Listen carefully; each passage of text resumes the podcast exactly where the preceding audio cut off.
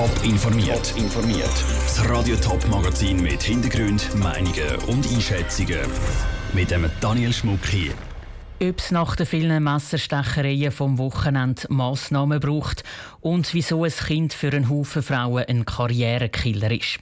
Das sind zwei von den Themen im Top informiert. Kloten, Sonntagmorgen um 3. Ein Mann wird mit einem Messer abgestochen und schwer verletzt. Winterthur, Sonntagmorgen um halb acht. Auch da wird ein Mann mit einem Messer schwer verletzt. Zürich in der Nacht auf den Samstag. Bei einer Messerstecherei wird jemand lebensbedrohlich verletzt. Das Wochenende hat es überraschend viele Messerattacken in der Region. Und das sind nur drei Beispiele. Gewesen. Experten sind alarmiert und fordern schärfere Gesetze und mehr Polizeikontrolle. Was die Zürcher Politiker von diesen Forderungen halten, im Beitrag von Patrick Walter. Dass es in den letzten Tagen besonders viele Messerstechereien gegeben hat, das ist auch der Zürcher Kantonsrat aufgefallen. Und der Winterthurer SVP-Kantonsrat René Isler kennt die Problematik aus seinem Arbeitsalltag als Polizist. Es ist nötig, dass die Polizei genauer anschaut. Eine flächendeckende Kontrolle zum Messerattacken verhindern, das ist aber unmöglich. Jetzt müssen Sie sich mal vorstellen, so eine Ausgangsmeile, oder? da müssen Sie ja irgendwie wie Eingangstore machen. Also wie wenn Sie am Flughafen durchgehen, müssen Sie jede einzelne aussacken. Oder? Und das ist eigentlich fast unmöglich. Oder? Da müssen Sie ja noch mal irgendwie 100 Scharen von neuen Polizistinnen und Polizisten rekrutieren. Auch eine Verschärfung vom Gesetz im Kanton Zürich, dass zum Beispiel Leute unter 18 kein Messer mehr dabei haben dürfen, bringe nichts, sagt René Isler. Auch der grüne Kantonsrat Urs Hans ist sich nicht sicher, ob Massnahmen auf gesetzlicher Ebene wirklich etwas bringen. Er schlägt eher eine Informationskampagne vor ganz klar Position beziehen. Also ich denke von der Politik und zwar generell. Das ist ja, das müsste dann parteiübergreifend sein. Und dass man halt schon eine Informationskampagne macht. Dass man irgendwie den Leuten, die da gefährdet sind, das anzuwenden, dass man denen irgendwie vielleicht ein anderes Weltbild kann beibringen In einem sind sich links und rechts einig. Für so Angriff mit Messer haben sie null Verständnis. Es ist aber auch noch zu wenig bekannt, beklagt der SVP-Kantonsrat René Isler und wünscht sich darum genauere Zahlen zu Messerstechereien. Und die Grünen prüfen, ob sie einen Vorstoß im Zürcher Kantonsrat einreichen um von der Regierung mehr Informationen zu bekommen. Das war ein Beitrag von Patrick Walter.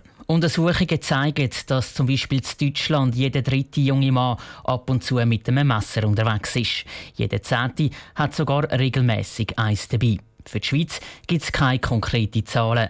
Aber auch da gehört es laut Experten fast so zu der Jugendkultur, neben dem Handy auch ein Messer im Hosensack zu haben. Eine Familie mit zwei Kindern und daneben noch Karriere machen. Das ist der Wunsch von vielen Leuten in der Schweiz. In Erfüllung geht dieser Wunsch aber nur selten. Eine Studie vom Bund zeigt nämlich, dass viele Frauen Angst haben, dass sie Beruf und Familie nicht unter einen Hut bringen können. Ein altbekanntes Muster, das scheinbar nicht verschwinden wird. Stefanie Brändli. Kinder sind der Karrierekiller. Das ist der Ruf, der bei rund drei Viertel von allen Frauen in der Schweiz gilt. Zu dem Schluss kommt eine Studie vom Bundesamt für Statistik. Darum gibt es viele junge Erwachsene, die eher auf die Karriere setzen und ihren Kinderwunsch hinanstellen. Besonders betroffen sind Frauen mit einem Hochschulabschluss. Das verwundert Caroline Dorsch, Präsidentin der Zürcher Sektion vom Schweizerischen Verband der Akademikerinnen nicht. Weil Frauen mit Kind tendenziell eher Teilzeit arbeiten, sind sie eingeschränkt. Sobald sie weniger als 100 Prozent arbeiten, dann heisst es häufig, ja, es ist schwierig mit der Karriere, man kann nicht in eine Führungsposition kommen. Zudem möchte ich doch auch noch sagen, dass zum Beispiel auch Männer andere Ämter noch haben, die arbeiten ja auch nicht 100 Prozent, aber können in Führungsposition sein. Es ist also nicht ganz logisch. Wenn aber eine Frau doch Beruf und Familie kombiniert, hätte sie einfach keine Zeit mehr für anderes. Für die Caroline Dorsch ist das einer der Hauptgründe, warum die Mitglieder in ihrem Verband über 50 sind. Für sie muss sich ganz klar in der Schweizer Berufslandschaft etwas ändern. Aber auch die Frauen müssen für ein Umdenken parat sein. Man muss allerdings auch den Frauen sagen, dass sie müssen probieren, ein bisschen flexibel zu sein. Aber umgekehrt muss man natürlich auch im Geschäft schauen, dass man diesen Frauen entgegenkommen kann. Dass zum Beispiel nicht Sitzungen am Abend um 5 Uhr sind, wenn die Frauen ein Kind abholen Viele Familien greifen auf familienergänzende Kinderbetreuung zurück. So können sie Beruf und Karriere besser vereinbaren. Laut der Studie vom Bund sind das gut zwei Drittel von allen Familien. Meistens sind es dabei die Großeltern, die unter die Arme greifen. Aber trotz solcher Massnahmen haben die Frauen weiterhin Angst, dass sie sich entweder für die Karriere oder die Kinder entscheiden müssen. Stefanie Brändle hat berichtet. Laut der Studie kümmert sich bis heute hauptsächlich die Frauen um den Haushalt.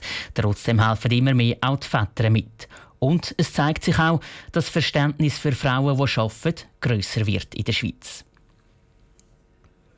Drei Leute, aber nur zwei Sitze. Das ist die Ausgangslage beim zweiten Wahlgang von der St. Galler Ständeratswahlen. Antreten tun die beiden bisherigen, der Paul Richsteiner von der SP und der Benedikt Würth von der CVP. Ihnen einen Sitz abluchsen wird der Rolandrino Büchel von der SVP. In einer dreiteiligen Porträtserie stellen sich die drei Kandidaten vor. Im ersten Teil heute geht es darum, welche Kernthemen in den nächsten Jahren im Ständerat wichtig werden dürften und wie die Kandidaten sich für genau diese Themen einsetzen wollen. Andrea Blatter. Es sind ganz verschiedene Themen, die die drei Kandidaten unter den Nägeln brennen.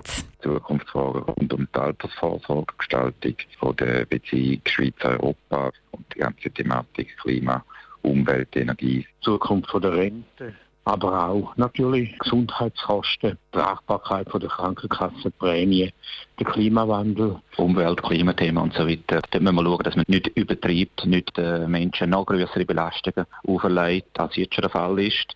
12 Rappen auf der Benzin, 29 Rappen aufs Heizöl, Zugticketabgaben. Die drei Kandidaten würden ihre Prioritäten also auf ganz unterschiedliche Anliegen setzen. Wieso wäre aber jeder Einzelne von ihnen genau der Richtige, um die Anliegen zu vertreten? Der Benedikt Würth von der CVP baut vor allem auf seine Erfahrung. Er hat im Kanton St. Gallen über 30 Jahre lang politisiert, bevor er im Frühling in Ständerat gekommen ist. Ja, aufgrund meiner Erfahrung als Stadtpräsident, als Regierungsrat doch einen guten Rucksack. Ich habe ein gutes Netzwerk und ich glaube, ich kenne den Kanton, ich kenne die Ostschweiz gut und von dem her kann ich auch die Anliegen der Regionen aus unserem Kanton auch gut in Bern einbringen.